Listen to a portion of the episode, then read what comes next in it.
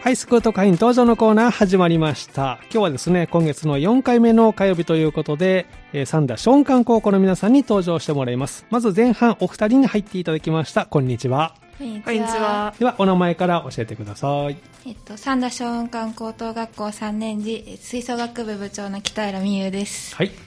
同じく3年次吹奏楽部副部長の高橋彩です。はい、よろしくお願いします。お願いします。まずは前半、北浦さんと高橋さんに入っていただきました。お二人とも吹奏楽部だった。はい今は、えっと、もう卒業されたのかな？引退。引退されたんですね。ね。ああ、そうですか。お疲れ様でした。ね、また後ほどそういったお話ね、お聞きしていきたいと思いますけど、えっと、学校いつから始まったんですか？昨日から始昨日から？まりました。。お、そうなんですね。いつもより短めの夏休みで。お二人は夏休みはどのように過ごしてたんでしょうか？で夏休みの前半は、まあ、部活一ああ、本でそうなんで頑張って、すね。はい。その後はうん学校の補習に来まああした。、忙しい夏休みでしたね。どっかにちょっと行ったりとかっていうのは難しかったかあな。あまりしてないです。あそうなんですね。高橋さんは？と私もまあ部活がある間はずっと部活を頑張ってたんですけど、うん。その後はずっと近所の図書館とかに入り浸ってうん。本,、本読んだりとおそうなんかですね。してました。涼しいしね、はい。えーどんな本読んでたんですか？なんか世界史の、うん。なんかちょっと違う観点から見る世界史みたいなちょっと面白いの面を読白そうですね。んで記憶につけようと思っておー。なんか印象に残ったことあります？読んでて。なんかえっとなんか民族移動とかがなんか地理地地図とかを見て見るとうん。すごくわか面白いというかな大昔の話、それ。まあ割と昔の話。すごいですね。壮大な歴史をちょっと図書館で、それに今、ハマってたという。そうなんです。はい。それで学校が昨日から始まって、えー授業はもう通常の授業になってるんですか？今日テストで、お、今日テスト？はい、明日から通常におあ、そうなんですね。はいお疲れ様でした。テストは何教科あったんですか、今日。私は3教科。ほう。であ、ある人は4教科やあってました。3教科の人もいるし、4教科の人も。へえ、高橋さんは何教あ科私も3三教科ですで。へえ、どうでしたか？終わってみて、テスト。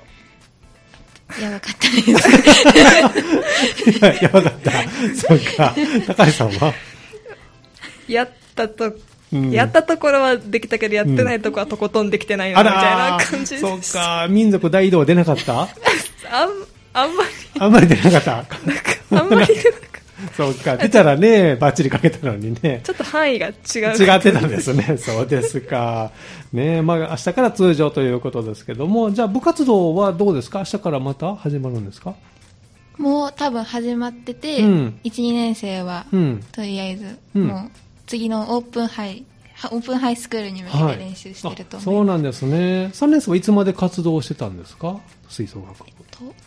と10日8月10日までやって10日まで活動していて、で、その日も最後に引退と。はいああ、そうなんですね。お二人はパートは何をされてたんでしょう？私はパーカッションをしてました。北浦さんはパーカッション。はい。おーパーカッションはどんな楽器があるんですか？えっと、打楽器主になんですけど、うん。はい。もうあの後ろの方で動き回ってるあのほんまにうん。たくさんの楽器を全部、え、何種類ぐいらい担当担当してたの？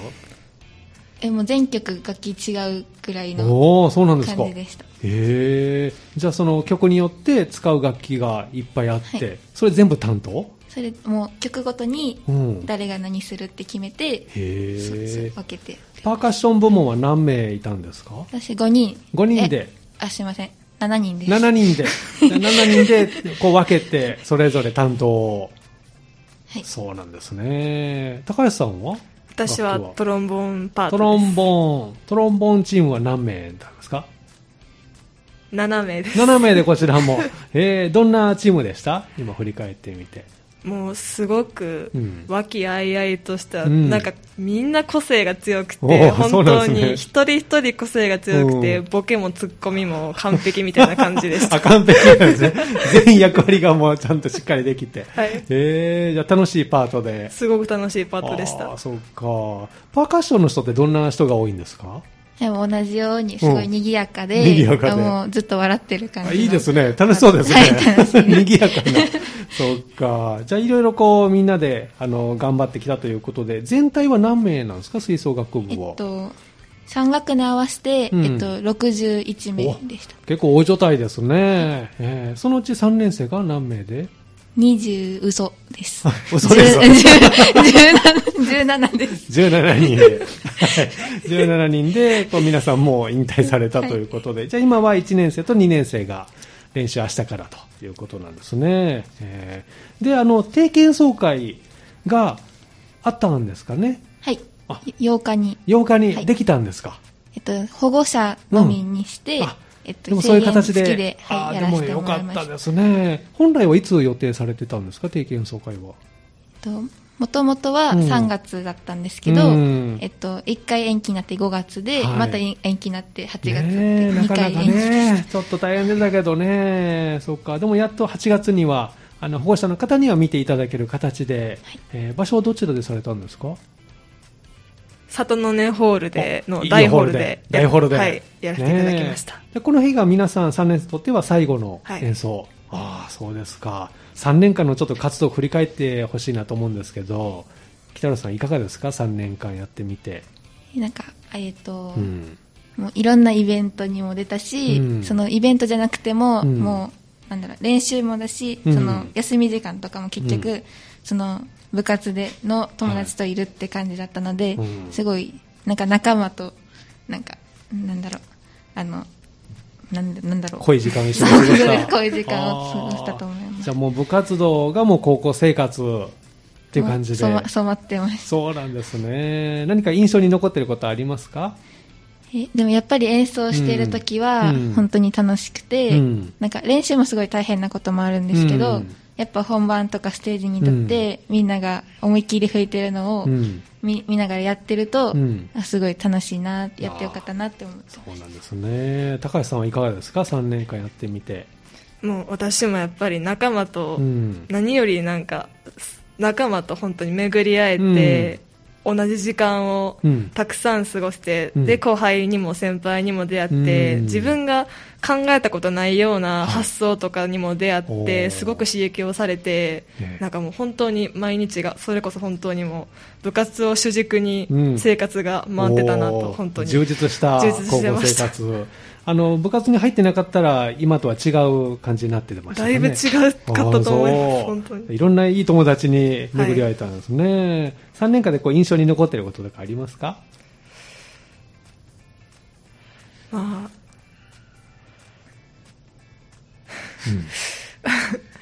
ななんかその高校に来てやっぱ知らない友達とかがたくさんいて、うんまあね。なんかもう最初すごくガチガチしてたんです緊張しますけど、ね。なんかどうしようどうしようって感じだったんですけど、なんかそれを一緒に吹いたりとか、うん。ちょっと一緒に練習しようとか言って、うん。打ち解け合える瞬間とかが私はすごくなんかもうそれでなんかちょっとどんどんなんか心があったかくなっていくような 感覚がすごく印象的です。最初はやっぱり友達もね、はいい、ませんし、なかなか話しかけるってね、大変ですけどね。じゃあ楽器を通して、なんかこう分かり合えた瞬間とかが、今でもやっぱりそういう感覚覚えてますか？覚えてます。おーそうなんですね。多分一生それは覚えてると思いますけどね。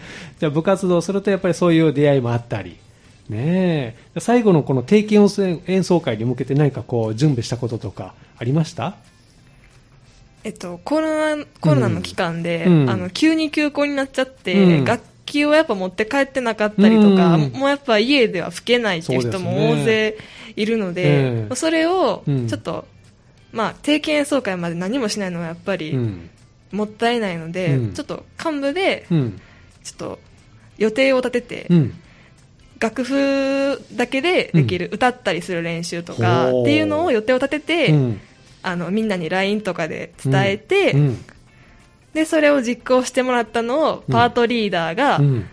ちょっと LINE のグループで、うん。あの報告してもらってそれをさらに毎週土曜日に3年生で、うん。あのズームとかを使って電話しながら こんなこと私のパートはこんなだったとかうん言いながらうんちょっと楽しくおしゃべりして会えない期間をええ。なんか楽しく過ごしながら準備をしてきました。その部 部員としてのモチベーションをそこでこう、みんなで確かめ合いながら、へえ、すごいあの最新のあれを使いながら、ねえ、この授業乗り切っていたと乗り切いう。ねりました。え、授業、勉強とかどうでした？その会は。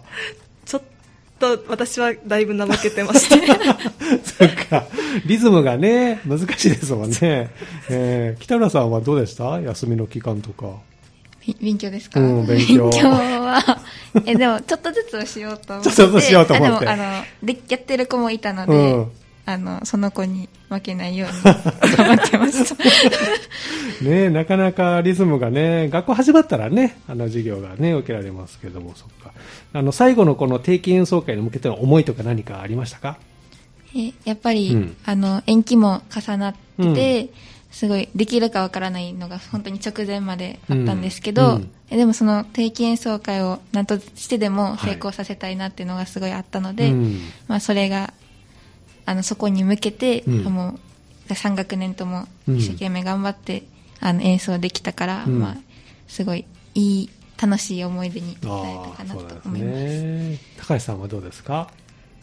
そうですね、うんやっぱニュースとか見てると、うん。もうなんかいろんな催し事が全部中止になっちゃってて、うんね。もうその時にも私なんか、あこれ定期演奏会ダメなんじゃないかなと思ってすごくうん。もうなんか不安になってたんですけど、うん。なんか開催できるってなってうん。すごく嬉しかったんで、うん。もうでやっぱりそこがもううん後輩とか、もう同級生とかともうん。やっぱ最後の舞台になるので、うん。もうそれに向けて、もうなんか私が3年間うん。頑張ってきたことをうん。全部頑張ってちょっとしかないけどうん。伝えたいなと思って一緒に練習したりしてちょっともう私の全てをなんかうん。頑張って伝え伝えようと思って腕ビヨーン伸ばして。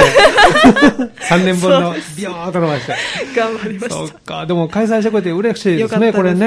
ええ。まあ皆さん無事にね、そういたということですけれどもね。この部活動を通じて得たもの、ちょっとまあさっきと被るかもしれませんけど、何かありますか？やっぱりそのん。仲間のありがたさとか、うん。もうなんか一人ではできない、うん。あの吹奏楽なので、そうですね。まあ、そういうのをうん。もうずっと楽しんでやろうっていうのをうん。自分のモットーにしたんですけど、うん。まあ、そういうのを部活でも得れたかなと思います、もうやりきった感ありますか？を、ねバッチ、リ。やりきりました。高橋さんはいかがですか？あ私もやっぱり仲間の本当にうん。仲間がこんだけいて、み一緒に合奏できることうん。の本当に環境とかが整って合奏できることがどれぐらいありがたいかってことを、うん。まあ、演奏会とかもいろんな方の支援があっええてできているっていうのを改めて実感したのと、うん。あとは私はなんかそのちゃんと自分の考えてることとか思いとかをちゃんと口に出してうん。言うことがうん互いうにん仲を深めることにもなるし、おー演奏の向上にもつながると思うので、うんなんか先輩後輩関係なく、うんなんか平等にというか対等な立場で接するとか、うんちゃんと喋る、うん口に出すっていうの思がすごく大事だなと本当に思いました。ね。言わないとね、伝わりませんからね。そのあたりが先輩後輩の垣根を越えて、いろんな意見を出し合えた。ああ、いいですね。ぜひあの後輩の皆さんも頑張ってほしいですね、これからね。はい。わかりました。ではですね、あの、前半ということで、ここでリクエストをお答えするんですけど、もうお二人とも以前このコーナー出てもらったことがあるということなので、えー毎度恒例の質問ですけど、将来の夢をお聞きしたいなと 思いますが、北浦さんはいかがでしょうか？えっと、前は教師って言ってたんですけど、うんうん。今はその教師もだけどその人に子供とかに関われる他の仕事とかもなんか、ちょっとまた広がってきましたか。社会的な問題とかにも関われる仕事に就きたいなって思います。興味と関心がちょっと広がって、あー。じゃあそれに向けてはい。今進めていこうかなと。それは頑張ってくださいね。高橋さんいかがですか？私は以前、ん。以前あのプロになってうん。オーケストラの団員になりたいって言って、まあ、その主軸自体は変わってないんですけど、なんかやっぱりちょっと教師とか、うん。そういう教える立場にもお。ちょっと興味が出てきてそうなんですかやっぱりうん。人と出会ってうん。新たな刺激をもらうことがすごく好きなので、はい。なんかそうやってなんかいろんな人と出会えうる、ん。まあ、その前と同じ夢でもうん。できるんですけど、うん。なんか教師っていうのもなんかいいなとちょっともっと密接ですもんね。ちょっと最近思ってきました。思い始めてますおー、そうか。じゃあいいんじゃないですかね、それね。またね、進めていっても。その時はやっぱり音楽の先生ですか？そうですねちょっと教職免許取りたいななんていうふうにちょっと思ってじゃあ、たりし勉強、民族大移動の続きを しっかり進めていかないと。頑張ります頑張ってね、えー素敵な先生になってくださいね。ぜひ頑張って。では、ここで一曲、えーリクエストのお答えしたいと思いますけども、えーどんな曲を今日お持ちいただきましたか？えっと、うんえっと、私たちが定期演奏会で演奏した曲のうちの一つ。これは今回の？はいお今回のすごいで聴けるんですね。はいへーで聞いてもいただける機会が本当になかったので、まあ、こねういう機会を。えもう保護者の方だけだったんですよね。一般の方はね、入れなかったということで、じゃあこの期間ぜひ、今日ね、聴けるということで、どんな曲ですか？えっと、1曲目は、うん。えっと、今年度の吹奏楽コンクール課題曲の、うん。えっと、トイズパレードって曲をはい。演奏させてもらえたので、聞きどころろはどんなところ？うん。どのあたりを聞いてほしい、特に。やっぱり冒頭冒頭はすごく本当にもういきなりバーンって出るかっこいいとこってやっぱりうん。何回も繰り返し流れるうん主題のテーマのメロディーを、うん。がそれをいろんな楽器がうん。やってて、うん。楽器によってやっぱり違うので本当にぜひぜひ注目して聴いていただきたいです。では、曲のタイトルもう一度ご紹介ください。コンクール課題曲のトイズパレードです。はい。えー前半は北浦さんと高橋さんでした。ありがとうございました。ありがとうございましあた。この時間はハイスクール特派員登場のコーナーをお送りしています。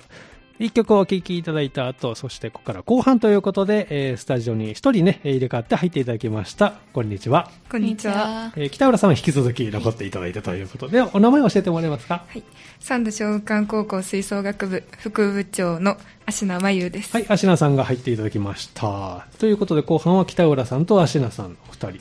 えっ、と、芦名さんは担当楽器を何をされてたんですか？フルートです。フルート。フルートパートは何名ぐらいで？でフルートパートはうん。5名なんですけど、うん。普段はあのオーボエパートと一緒に、えー動いてて合計で7名あ。そうなんですね。オーボエパートとフルートは一緒。はい。それなんで？ちょ ちょっとなんかそのうん。動きが似てるとかいうのもあるし、あー。ちょっとあの人数の問題も多分あそういうのもあったりで。多少はある。へえあの先ほど定期演奏会のね、あのー音を聞いていただきましたけどこの時はこう座りますよね決まったところに。はい。オーボエパートでも近くに。あ近いです、あはい、そうなんですね。大体あれはこう場所って決まってるんですか？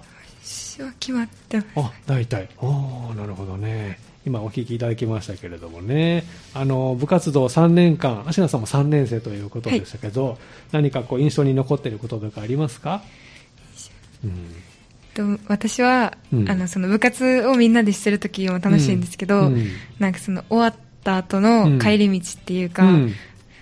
そのみんなで今日も終わった明日も頑張ろうみたいなうん。その雰囲気がすごい好きで、うん。なんか1年生の時はやっぱうん。りそのちょっと友達はまだちょっとでき、なりとってはないんですけど、そんなにね。うん。2年生ぐらいからもうめっちゃみんな仲良くなって、うんなんかみんなで一緒に帰るとか、みんなでご飯食べるっていうのが増えて、ああいいですね。そういうのがすごい思い出です。あそれパートのみんなで行ってたの？それともいろんなパートの子と？かとえっと、学年が多いのは多いです。同じ学年で。へえじゃあ休みの期間とか会えなかったので寂しかったんじゃないですか？あのさっきもあの、うん。高橋さんが言ってたんですけど、うその Zoomとか LINE とかで。すごいね。すごいんですかねそれ。ねう。ん。であのやり取りとかして、あうん。の Zoomなので顔も見れるので、うん。ちょっとあのあ元気そうっていうあ感じはあなるほどね。うまく使いました、 Zoomは。なんかまあちょっとネットの調子とかはあるんですけど、うん。結構うまく使えて何回も結構しました。あの、なんか失敗したとかなかったですか、ズーム使ってて。フリーズ フリーズは誰か止まってたりして、多い。カッチーみたいな。止まってるよ。それぞれね、環境がありますもんね。えー夏休みはどうしてたんですか、芦名さんは。私もあの、さうん前半はもう部活に注いで部活で。後半は、うんあの学校行ってほしいとかだったんですけどその間のお盆とかは、うん結構家族と過ごしてました、ああ、えーちょっといつもと違う夏休み。はいねえ、なかなか難しい状況でしたけどね。で、今週からあの始まって、今日がテストだったと。はい。何教科だったんですか？私は4、4教科？4教科です。4教科。4教科です。え、何が多いの ?3 教科と4教科は。数学があるかないあか。、数学あるかないか。おお。北野さんは数学はなかった？あ、私は取ってないです。取ってないからない。はい。えー、芦野さんは数学取ってた？はい。いかがでしたか、数学は。あ、数学は結構、まあ、あの、その7限だったので、うん。ちょっとしんどいところはあったんですけど、うん。なんか範囲的にはまあ、うん。それなりにはできました。数学は。え、どんな問題が出るの？この3年生の数学って。え、なんかでも、基礎、課題の範囲だったので、うん。結構その1、2年生の復習が多かった。復復習じゃあ、ちゃんと授業を受けてたら、まあまあ大丈夫かなと。そうですね。と言っても私は多分もう解けないと思いますけど、そうか、お疲れ様です。で、明日からは普通にまた授業になるんですね。えー定期演奏会に向けた準備ってなんか芦名さんされましたか？と私はう、ん。その、ちょっと、その2部、うん二部みたいな、その、ちょっと劇みたいなのがあるんですけど、うんそれの、ちょっと役者をやらせていただいたのおでお、そうなんですね。あの、演奏の練習もしつつ、うん。それも、その練習、劇の練習も並行に、ちょっとやってて、まあちょっと忙しかったですけど、うん。終わってみたらすごいやりがいがあって、やってよかったな。えー、どんな劇したんですか？えっと、なんか、テーマみたいなのはかぐや姫なんですよ。かぐや姫なんですけど、はいね。なんかかぐや姫と、その現代の子が入れ替わ、ちょっと入れ替わって、みたいな。へー。え、どんな役したの？芦名さんは。私はその、入れ替わる、現代の、入れ替わる現代の子うんの友達なんですけど、うんがちょっとなんか、助けるじゃないけど、ために、なんかその王子になったり、なってみたりとかなんかちょっと、ー複雑な役ですね、ちょっとね。そうか、それをじゃあ練習して。えー北村さんは何か出たんですか？劇は。劇はしてないんですけど、うんえっ、と、指揮者もしてたので、お、忙い。しい。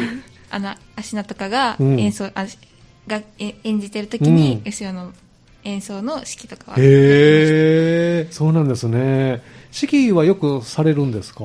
えっと、学生式に、の役職になってる人が、はい。えっと、3年2年で5人いたんですけど、はい。その5人でうん。回して、へー。誰はこの曲、この曲っていう風に毎回振ってました。そうなんですね。演奏するのと指揮するのどっちが楽しいですか？楽しいのはうん演奏なんですけど、うんでもあの指揮者、指揮台ってすごいなんか一番特等席うん。なので、うんなんかみんなが吹いてる顔とか、うん。一番近くで見られるから、すごい、ね。ね。動いたらもう演奏始まりますもんね。ねえそっか。じゃあ、いろいろ皆さん役割持ってされてたんですね。で北野さんは部長さんで、芦名さんと先ほどの高橋さんは、えー副部長さんをしていたということで、芦名さんはこの副部長をしているときに何か気をつけていたこととかありました？やっぱり前に立つっていうか、その部活を引っ張っていくので、うん。なんかその、ちょっと見せないとダメな、ダメっていうか、うん見せるべき背中とかいう日のは本にね、ならないとね。考えてたのもあるし、やっぱりその部長の北浦さんうん。を支えるために、うん。自分にできることないかなって常に考えておりうんお。すごい。そのあたり北浦さんはいかがでしたか？えっと、うん。えとりあえず一番あの部長って役職をもらってるので、うん。まあ、やっぱりその同じだけどその背中を見せるじゃないけど、うん。そのちゃんと的確に指指示したりとか、うん。あの前もってなんか早めの早めのうん。行動ができるように、うん。自分からあのもっとこうした方がいいよとかアドバイス。言ってたんですね。これ部長とか副部長は、あの、誰かが言われるんですか？それとも立候補で？あえっと新体制初日の時に、はいえっとその時は2年生だったので、うん1年生と2年生でうん。全員で投票して、へえ。票が集まった人にそうなんですね選ばれた時どんな気持ちでした？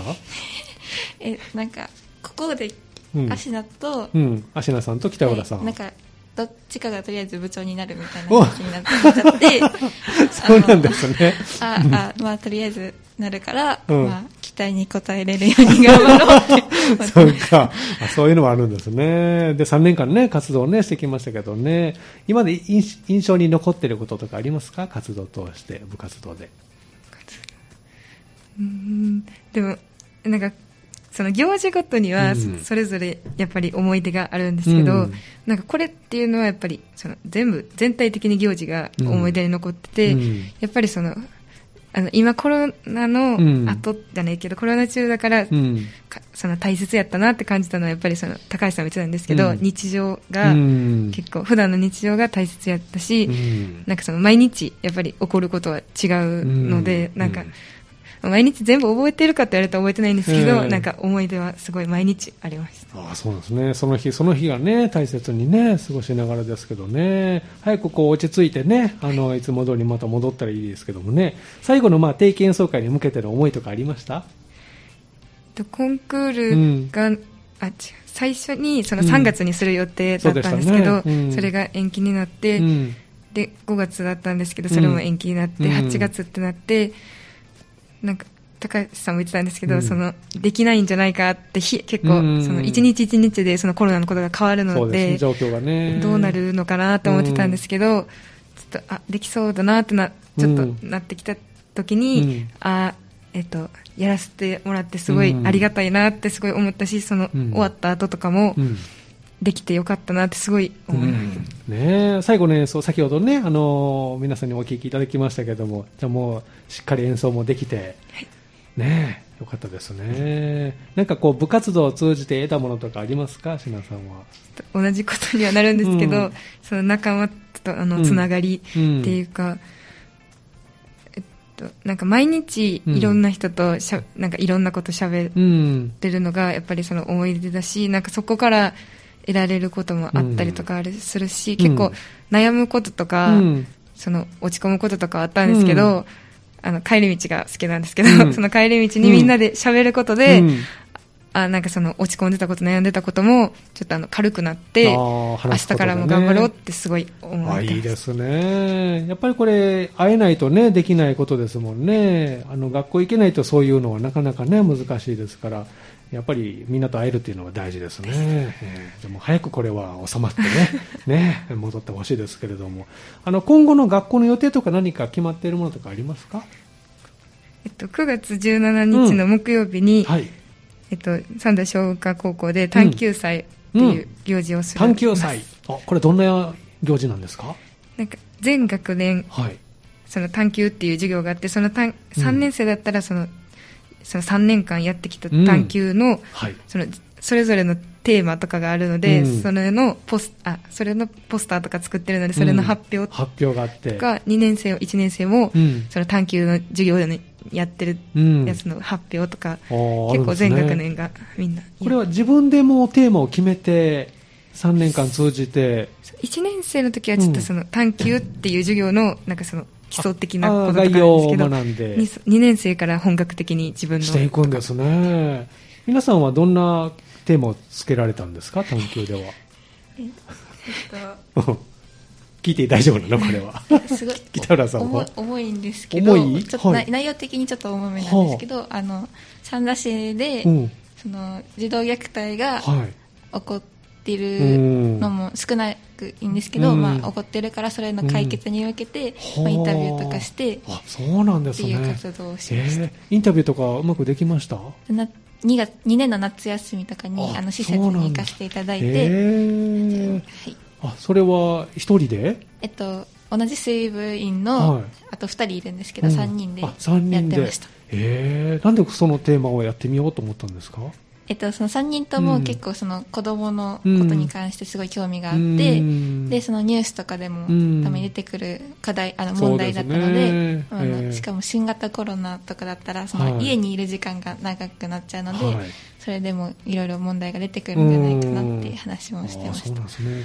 インタビューは行ってそれとも何か電話とかあで行ったりとか、うん。行ったのもあるしそのちゃんとアンケートをうん。書い,、あ書それに答えてもら作ったりとか。いろいろ工夫しながら、ね、解決向かっていく方に、ね、なったらいいですけどね。芦名さんはどういうテーマを？と私はその理系に所属っていうか、うん。理系なんですけどで数学が結構好きだったので、はい。その数学講座を取ってう。ん4人のグループで、うん。えっと、USJ における、うん最適な巡回路を数学的に求めるっていう ちょっと複雑だったんですけど何事も数式にこうね、表せますからね。ちょっとなかなかえーちょっとやってみようと。あ、ならなかった。ちょっとなかなか数式とかにはならなかったんですけどその結果的にはまあうん一応出たので、まあうん。お、すごい。これは何かいけるんじゃないですか？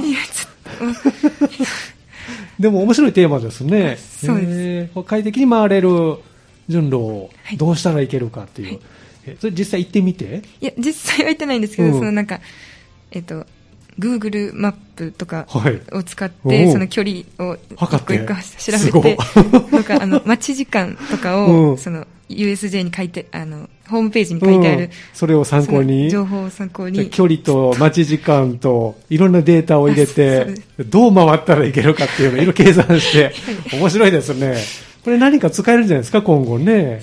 そうですね、ねどっかには使えると思います。いやー、面白いな。じゃあ、こういったあの発表が、えー来月17日にあるということですね。ぜひあの発表の方頑張ってね、いただきたいと思います。ではですね、えー最後またリクエストお答えするんですけど、えー、芦名さんも以前このコーナー出てもらったことが、はい。ね、あるということで、恒例の質問ですけど、将来の夢、教えてもらえますか、えっと、私はまだちゃんとはっきりとは決まってないんですけど、もう小さい頃から、うん。小さい頃から子供が好きで、うんうん。で教えることとかも結構好きなんで、はい。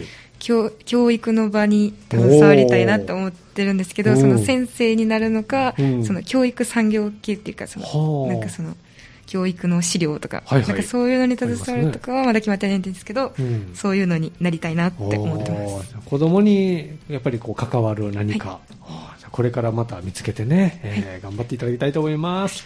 はい。では、あの、最後の曲も、これも定期演奏会のはい内容、放送、ははいい。どんな曲ですか、次は？えっ。と、一番最後のアンコールで、うんはいえっと、小雲館の吹奏楽部が毎年うんやってる、受け継がれてる曲なんですけど、はいえっと、銀河鉄道39っていう曲をお、やらしそうなんですね。じゃあもう最後の最後の演奏だっ全部終た。わって、アンコールもう一回やって、はい、一番最後。最後の、ああ、はいそうなんですね。じゃあその曲を今日最後に皆さんにもお聴きいただこうということですね。わかりました。えー今日のハイスクート会の登場のコーナー後半は、えー前半に引き続き北浦さん、そして芦名さんでした。どうもありがとうございました。ありがとうございました。では曲紹介もう一度お願いします。銀河鉄道39です。